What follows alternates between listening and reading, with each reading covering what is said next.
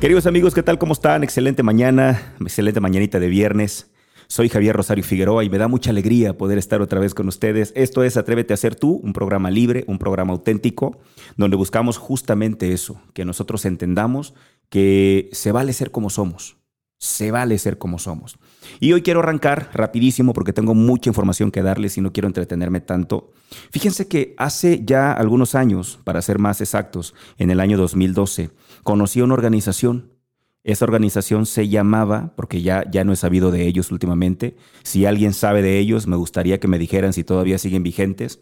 Yo hasta donde sé no, estuve revisando hace algunos días su cuenta de Twitter y el último tweet data me parece que del 2017, entonces me parece que ya no están vigentes ahora, pero era una gran iniciativa. En el 2012 yo la encontré, ustedes saben que siempre me ha gustado el tema de la política, no me gusta ser como candidato o algo así, nunca me ha gustado, ni quiero serlo, Dios me libre pero sí me ha gustado participar, siempre me ha gustado opinar. Entonces, imagínense a alguien que le gusta opinar, hacer una crítica, hacer propuestas de la política, de pronto se encuentra con algo que tiene que ver con la política y el nombre fue el que me sacudió, el nombre me encantó.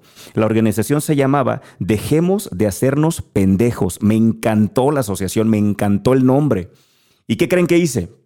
Comencé a hablar de ello. Entonces me acuerdo bien que en una conferencia, fue en la Semana de Cultura Laboral, me acuerdo que yo hablé de la organización, me entusiasmó, dije el título y al final cuatro o cinco almas caritativas, cuatro o cinco personas muy bien intencionadas, porque, insisto, son personas bien intencionadas, ninguna de ellas quería un mal para mí. Lo que me recomendaron fue porque ellos creían que eso era bueno para mí, me dijeron, oye Javier, ¿sabes qué? Ya no hables de eso, es una grosería y es algo muy fuerte. La verdad es que la gente puede dejar de escucharte. Olvídate de eso ya, dedícate mejor a lo tuyo, ándale, tú eres muy buen inspirador y las conferencias salen bien chidas. ¿Para qué andas en ese tipo de cosas? No, no digas eso. Es que es muy grosero decir esa palabra que tú dijiste. Mejor no. ¿Y qué creen que hice? Los escuché, les hice caso y guardé, me olvidé de esto. La verdad es que ya no le hice caso, lo guardé ahí porque la gente, pues al menos estos cuatro o cinco personas que se me acercaron, insisto, personas buenas, personas nobles, personas bien intencionadas me dijeron, no hables de eso porque la gente se escandaliza. Entonces yo lo guardé y me olvidé del tema. Pero precisamente ahora creo que es un buen momento para recordarlo. Miren de qué se trataba esto. Eh, dejemos de sernos pendejos, es una organización o era apartidista, sin fines de lucro, ellos buscaban dar seguimiento a temas de interés nacional, desde lo cotidiano y habitual hasta lo más oscuro de la política en México. Lo que ellos buscaban era incentivar a la gente a ser miembros activos de la sociedad. Las funciones primordiales de esta organización eran dar seguimiento al poder legislativo, a los diputados, desde las faltas hasta las propuestas, diputado por diputado, dar información constante en medios de comunicación electrónicos, calificar a los diputados, dejemos de hacernos pendejos en cada estado, buscaba mejorar la calidad de vida, pero también buscaba innovar y desarrollar ideas para el futuro. ¿Qué hacía diferente? Dejemos de hacernos pendejos. Era la única organización política que calificaba diputado por diputado individualmente. Además, había un fácil acceso a la base de datos. Era todo gratuito, y, esto lo hicieron porque había diputados faltistas, ¿no? Esto obligaba a los suplentes a tomar las decisiones que influyen en el día a día de los mexicanos. Había diputados chapulines, los que pasan por la Cámara para, para lograr otros puestos. Había diputados, por supuesto, aplicados, estos que no faltan y que votan por la mejor opción. Pero también hay muchos diputados que nos quieren ver la cara de pendejos, decían ellos. Aquellos que cobran sin trabajar. Conclusión, decían ellos. Únete, dejemos de hacernos pendejos. Queremos un México mejor, ejercer presión de quien, a quien te represente. Es tu voz en el Congreso. Y ¿saben qué? Me prendió la idea. Pero la guardé. La guardé durante muchos años, ya no hablé del tema y ahora que tengo este programa, ahora que tengo esta oportunidad, lo quiero mencionar. ¿Les digo algo? Yo creo que poco a poco me he estado dejando de hacer pendejo. No sé ustedes cómo lo vayan a tomar esto, ¿no? La verdad es que sí, sí me importa cómo lo vayan a tomar porque ustedes son mi gente, son mi público, son los que han estado conmigo durante muchos años. Pero me parece que es un buen momento de poner el tema sobre la mesa, ¿no les parece? Al menos hablo por mí y por aquellos que quieran ponerse el saco. Me parece que esta sociedad va a avanzar en la medida en que cada uno de nosotros dejemos de hacernos pendejos. Aunque ya no está la organización, me parece que el tema vale mucho la pena. Si no tienes ningún pudor de comentarlo, coméntalo. Yo lo he platicado con algunos vecinos, le digo, vecino, ¿por qué no se deja de hacer pendejo? Si está viendo que su perro está tirando ahí la caca, levántela, no se haga pendejo. Vecino, ¿por qué avienta las cosas de la basura por la ventana? Dejemos de hacernos pendejos, es una gran iniciativa. Me parece que vale la pena recordarlo. Entonces, bueno, en ese sentido, yo estoy tratando de hacerlo. Por ejemplo, te quiero poner un caso. Fíjense que He pasado por momentos de Grinch, no crean que no, ¿eh? he pasado por momentos como, como complejos en mi vida, por ejemplo, el tema de mi cumpleaños. Hoy este programa está saliendo el 29, es, es, viernes, hoy es viernes 29 de enero. Y precisamente el domingo, el domingo 31 de enero es mi cumpleaños. Pero fíjate lo que pasaba conmigo. Hace algunos años yo decía, bueno, la gente es tonta. ¿Por qué la gente festeja sus cumpleaños? ¿Qué no se dan cuenta que es un año menos? ¿Por qué lo celebran? ¿Cómo es posible que la gente celebre que están un año más cerca de la tumba? Yo eso pensaba, ¿eh? Y entonces, ¿qué crees? Dejé de festejar. Incluso me molestaba, había algunas conferencias que me tocaba con público, me tocaba trabajar el día de mi cumpleaños y me molestaba. No me gustaba que la gente me felicitara, no me, quité mi cumpleaños de Facebook para que la gente no me dijera nada, dejé, lo evité a más no poder. Mi mamá siempre me hablaba el día de mi cumpleaños, me cantaba las mañanitas, pero a mí me daba pena, no me gustaba. Yo decía, bueno, ¿Por qué la gente festeja su cumpleaños? Carajo, ¿qué no se dan cuenta que es un año menos? ¿Que no se dan cuenta que es un año que está más cerca de la tumba? Así era mi vida. Y yo no lo ponía en Facebook porque yo decía, bueno, los que me, los que me feliciten, que realmente sea porque se acuerdan de mi cumpleaños, no porque Facebook se lo recuerde. Eso, eso no, me, no me parece bien, eso pensaba yo. Pero les digo algo, hace más o menos como tres años comencé a modificar esa forma de pensar. Y dije, bueno, se vale que la gente celebre. La verdad es que cada cumpleaños, efectivamente, hay que, hay que aceptar que es un año menos porque estamos, estamos cumpliendo años y al mismo tiempo es un año menos, habrá que entenderlo. Me acuerdo muy bien de Helios Herrera, este ejercicio que él hacía en las conferencias cuando le preguntaba a la gente, ¿cuántos años tienes? Y la gente decía, por ejemplo, yo 43.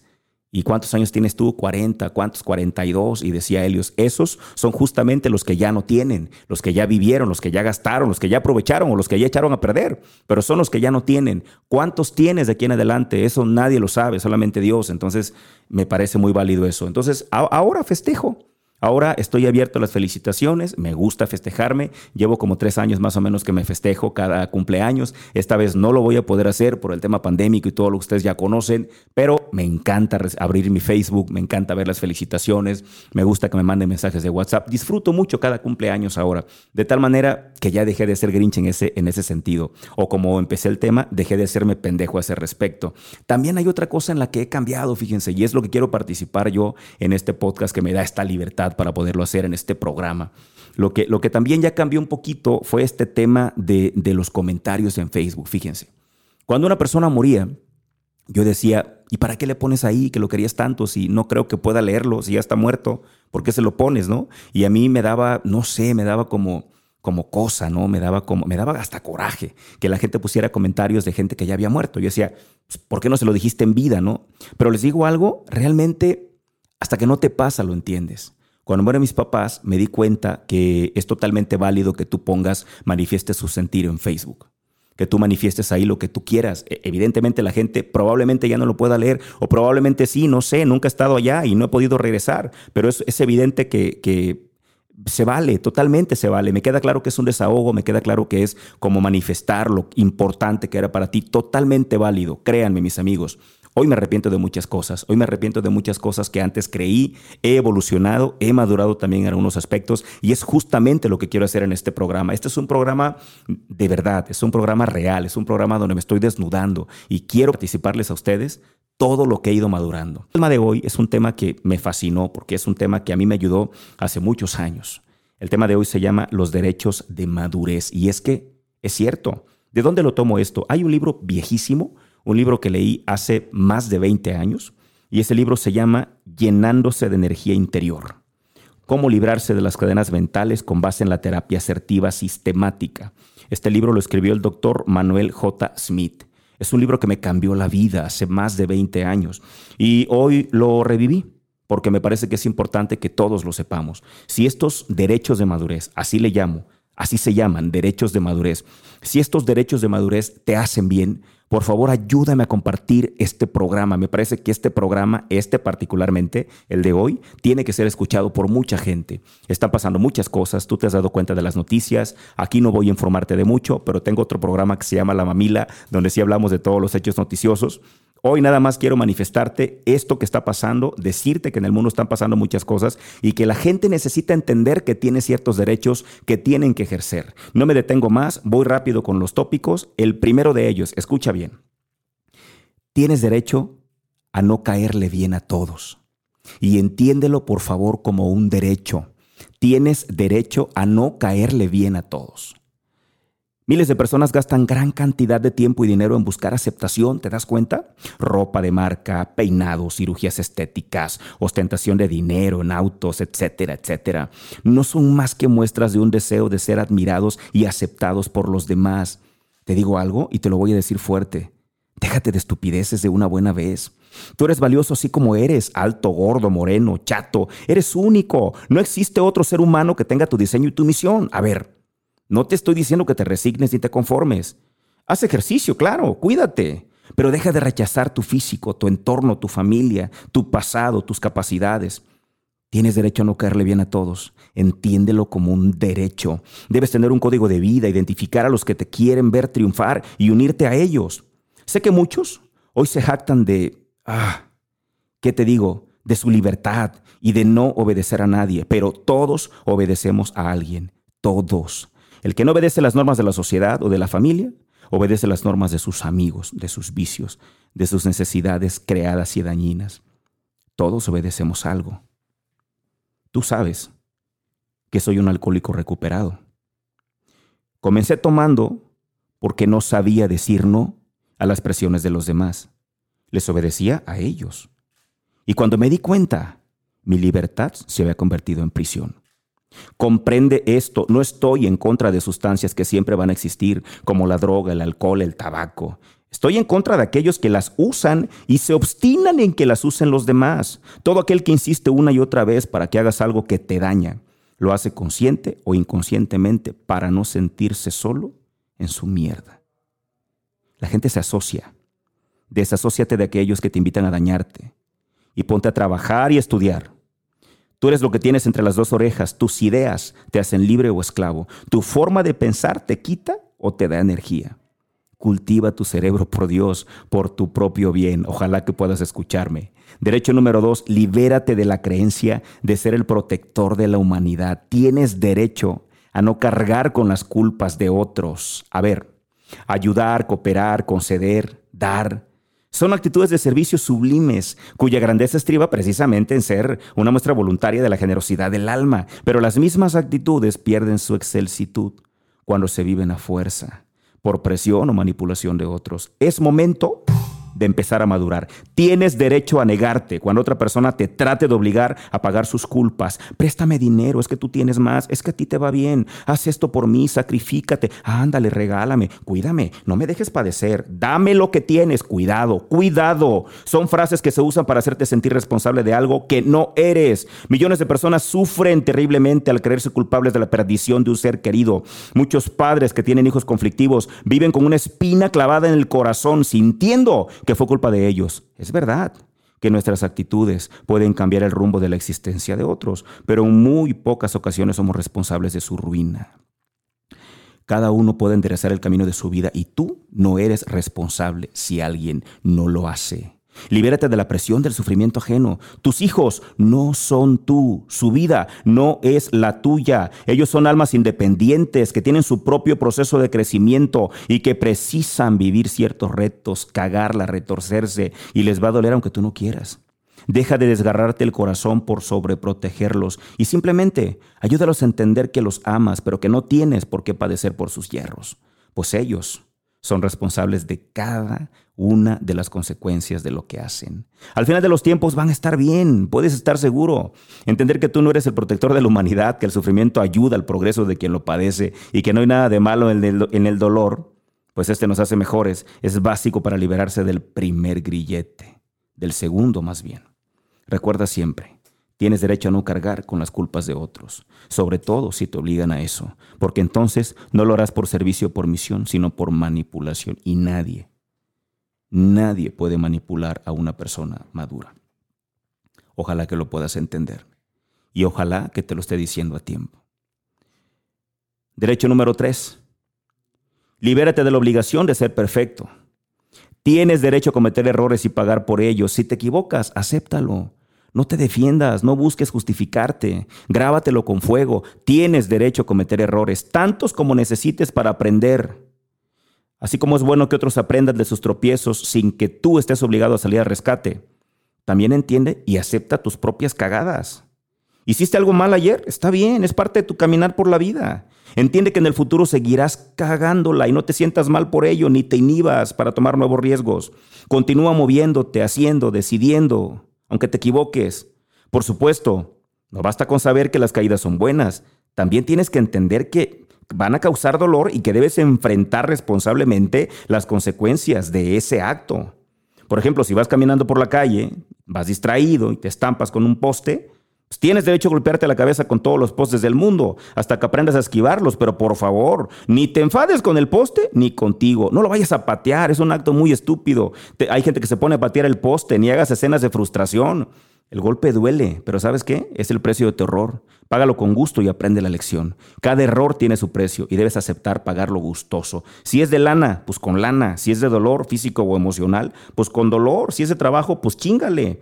Tal vez tu acompañante se ría, la persona que va contigo, y te diga que eres un idiota, que eres un bruto. Ríete con él, pero no te creas esa gran mentira de que tú eres así, porque no lo eres. Simplemente la cagaste ya.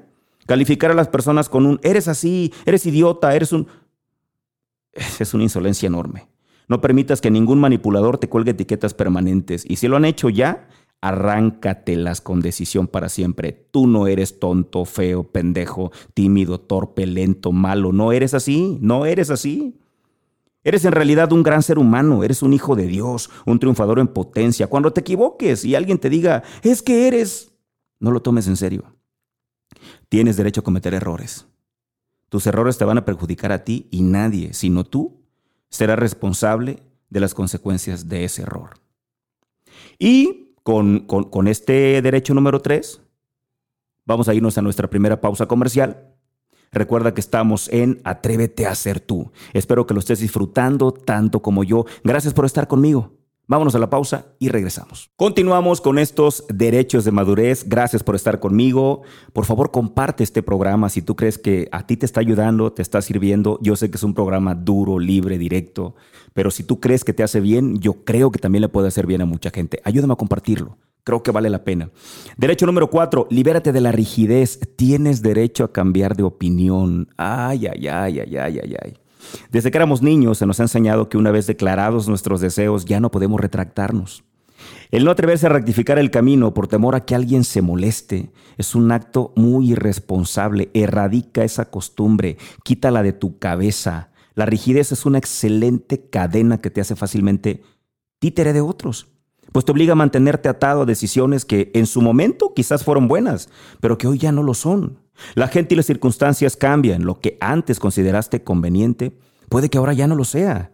Tienes derecho a cambiar de opinión. Claro, como es de esperarse, hay que saber también que ejercer este derecho tiene un precio. Con frecuencia, al cambiar de opinión pagarás pérdida de bienes, retroceso en el camino andado, molestia en otros, etcétera, etcétera. Pero valora lo que pierdes y lo que ganas para actuar después con los pies en la tierra según te convenga. No te sientas atado de mano solo porque afirmaste algo. Esas son patrañas que te hacen víctima de los manipuladores. Tienes derecho a cambiar de opinión. Si compraste algo y no te gustó, regrésalo. Si anunciaste hacer un negocio determinado, pero después piensas que no es la mejor decisión, el echarse para atrás no va a ser una muestra de inmadurez, sino todo lo contrario. Claro que mucha gente no lo va a entender, van a decir que eres un inconsciente, que no tienes palabra. Y si logran intimidarte, vas a ceder y harás algo que de antemano sabes que no quieres hacer. Por favor, detente. Miles de personas en una moral malentendida se esfuerzan por defender su posición aún sabiendo que es errónea. Millones de seres humanos viven soportando situaciones terribles cuando por dentro quisieran cambiar y liberarse de las presiones que aceptaron en otro momento. Los que no pueden superar esta, esta situación suelen tener pánico a que los demás piensen mal de ellos. Por eso se ven en la necesidad de hacer cosas que no quieren. Es muy sencillo y lo diré más coloquialmente. Solo los valientes huyen. Si exaltado por los calores del momento te retaste a golpes con alguien o juraste hacer algo que posteriormente evalúas inconveniente, piénsalo mejor. No hagas lo que ya no quieres hacer. Tienes derecho a cambiar de opinión. Derecho número 5. Libérate de la obligación de saberlo todo. Tienes derecho a decir no sé o no entiendo. Ese tiene mucho que ver conmigo. Sabes que durante muchos años yo no quería demostrar que no sabía algo la gente me preguntaba de un libro y yo me esmeraba en decir que lo había leído, aunque fuera mentira. Las personas de mente cerrada tratan de hacerte sentir mal o tratar de hacerte sentir ignorante. Te preguntan si has leído determinado libro, si conoces a cierto personaje, si estás enterado de tal noticia, esperando que caigas en alguna torpeza para echártela en cara. Recuerda que no tienes por qué fingir que tal o cual cosa es o te parece conocida. Arráncate ese grillete. Tienes derecho a decir no sé o no entiendo. Si te pregunta qué piensas de aquello, no te angusties. Simplemente di no sé. Si alguien te exige algo que te parece ilógico, pues dile que no lo entiendes y ya. Y no accedas hasta que te explique tu entera satisfacción. Si alguien está enojado y no sabes por qué, dile que no entiendes por qué está encabronado. Observar con atención y aprender a reconocer una y otra vez que no sabes para hacer que los demás te expliquen, es el secreto de los sabios. Si no sabes o no entiendes algo, dilo. En vez de sentirte pequeño, enorgullécete cada vez que tengas la oportunidad de decir no sé o no entiendo. Me acaba de pasar apenas en una conferencia, poquito antes de que la pandemia empezara, hace un año. Vamos a cumplir un año ya en marzo prácticamente de que se anunció oficialmente el tema pandémico. Me acuerdo que un chico me decía, oye, este, ya leí, ¿cuál era, hombre? Era un, libro de Kiyosaki, porque yo hablé de Padre Rico, Padre Pobre, un libro que he leído en varios momentos, en varias ocasiones, y me acuerdo que él me preguntaba, ¿ya leíste tal otro libro de Kiyosaki? Me le quedé viendo, tardé tres segundos y le dije, no, ¿de qué se trata? Rápido. Pero en otro momento de mi vida le habría dicho, oh, sí, ya lo leí, aunque fuera mentira, porque no me gustaba a mí que la gente pensara que yo no sabía algo, imagínate. Pero bueno, este es otro derecho que también tenemos. Derecho número 6 y el último. Libérate del complejo del acusado. Tienes derecho a no dar explicaciones. ¡Wow! Este es maravilloso, mis amigos. Si no haces exactamente lo que otros quieren, te van a acorralar, obligándote a defenderte. Claro, siempre que ejerzas tus derechos de madurez negándote a cargar con las culpas de otro, cometiendo errores y pagando por ellos, cambiando de opinión, diciendo no sé, no entiendo. Alguien te va a exigir inmediatamente una explicación. En cuanto contestes, va a volver a atacarte con otro, pero ¿por qué? A cada respuesta tuya, el manipulador tendrá razones para hacerte sentir imbécil y te convertirás en el acusado. Oye, shh, libérate de ese complejo. Tienes derecho a no dar explicaciones. Si un manipulador te molesta, o trata de que aceptes sus condiciones, no te enojes. Eso es muy importante, no te enganches. Manifiesta tu inconformidad, pero serenamente, con mucha perseverancia, sin explicar de más. Frente a una persona de mente cerrada que insiste en manejarte, manipularte, vas a tener que ser tenaz, pero sin salirte nunca de tus cabales, cabeza fría siempre, diciendo claramente en forma, reiterativa lo que tú deseas. No discutas ni trates de convencerlo con argumentos, solo di lo que quieres. Insiste, aunque tus frases no contesten lo que él te pregunta, tal como si tuvieras tragado una grabadora que repite siempre lo mismo. Lo he hecho ya en varios momentos ¿eh? y sí funciona. La perseverancia exenta de ira.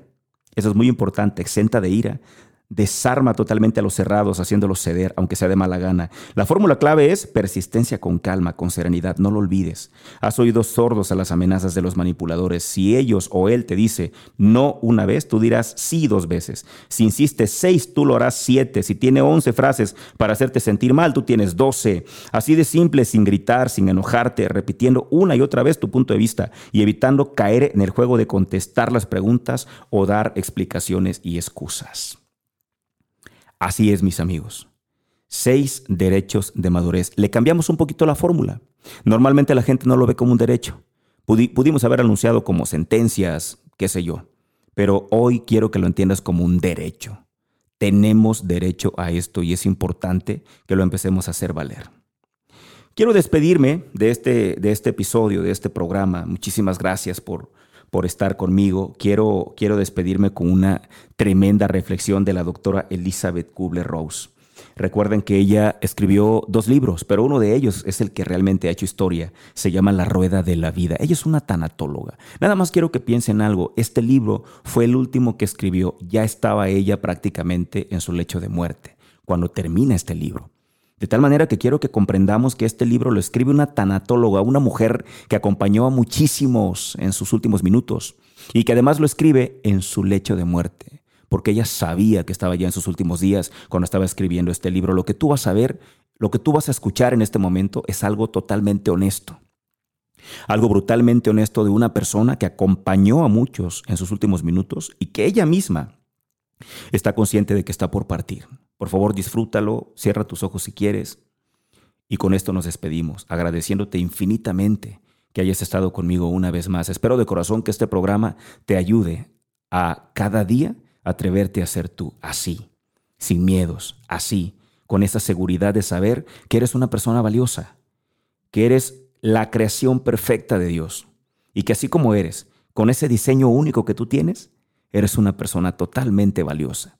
Viernesito, casi 11 de la mañana, me parece que vale totalmente la pena que te des un fuerte abrazo, que te aceptes como eres, ponte la mano en el corazón y di gracias por ser quien soy.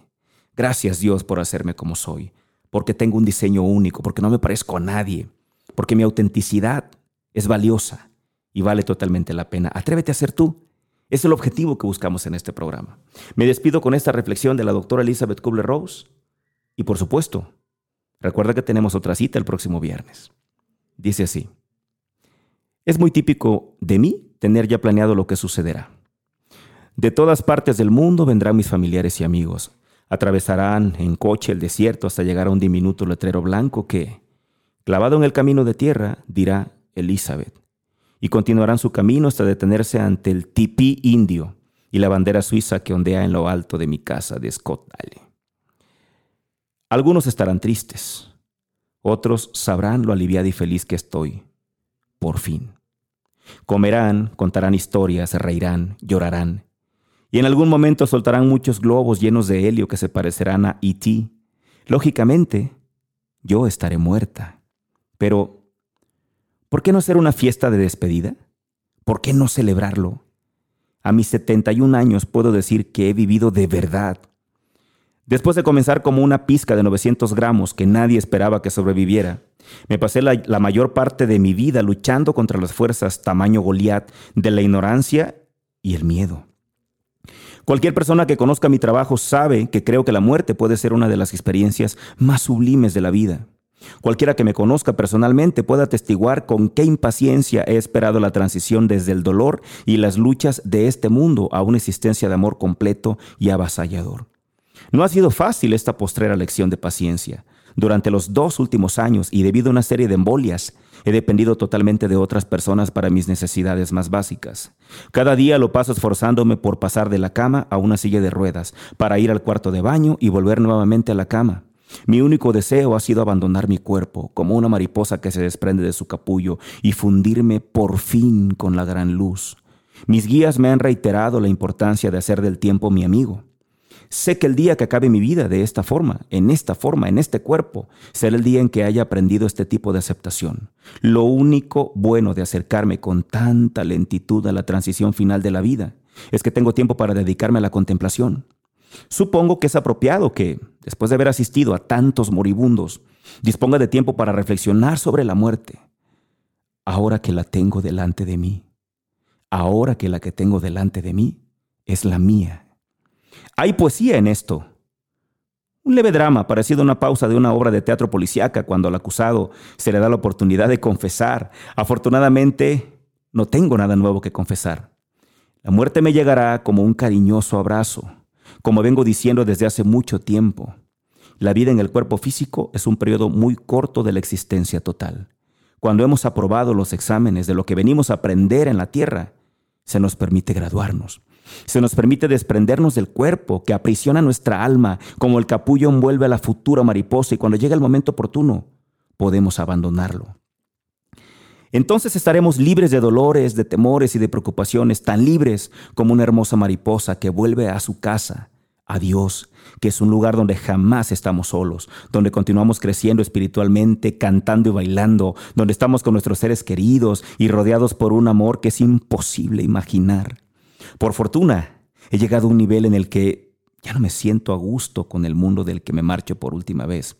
Todo el planeta está en dificultades. Esta es una época muy confusa de la historia. Se ha maltratado la Tierra durante demasiado tiempo sin pensar para nada en las consecuencias. La humanidad ha hecho estragos en el abundante jardín de Dios. Las armas, la ambición, el materialismo, la destrucción se han convertido en el catecismo de la vida, en el mantra de generaciones cuyas meditaciones sobre el sentido de la vida se han desencaminado peligrosamente. Creo que la tierra castigará muy pronto estas fechorías. Debido a lo que la humanidad ha hecho, habrá terribles terremotos, inundaciones, erupciones volcánicas y otros desastres naturales jamás vistos. Debido a lo que la humanidad ha olvidado, habrá muchísimo sufrimiento. Lo sé. Mis guías me han dicho que hay que esperar cataclismos y convulsiones de proporciones bíblicas. ¿De qué otro modo puede despertar la gente? ¿Qué otra manera hay de enseñar a respetar la naturaleza y la necesidad de espiritualidad? Como mis ojos han visto el futuro, siento una gran compasión por las personas que se quedan aquí. No hay que tener miedo. No hay ningún motivo para tenerlo si recordamos que la muerte no existe. En lugar de tener miedo, conozcámonos a nosotros mismos y consideremos la vida un desafío en el cual las decisiones más difíciles son las que más nos exigen, las que nos harán actuar con rectitud y nos aportarán y nos aportarán las fuerzas y el conocimiento de Él, el Ser Supremo. El mejor regalo que nos ha hecho Dios es el libre albedrío, la libertad. Las casualidades no existen.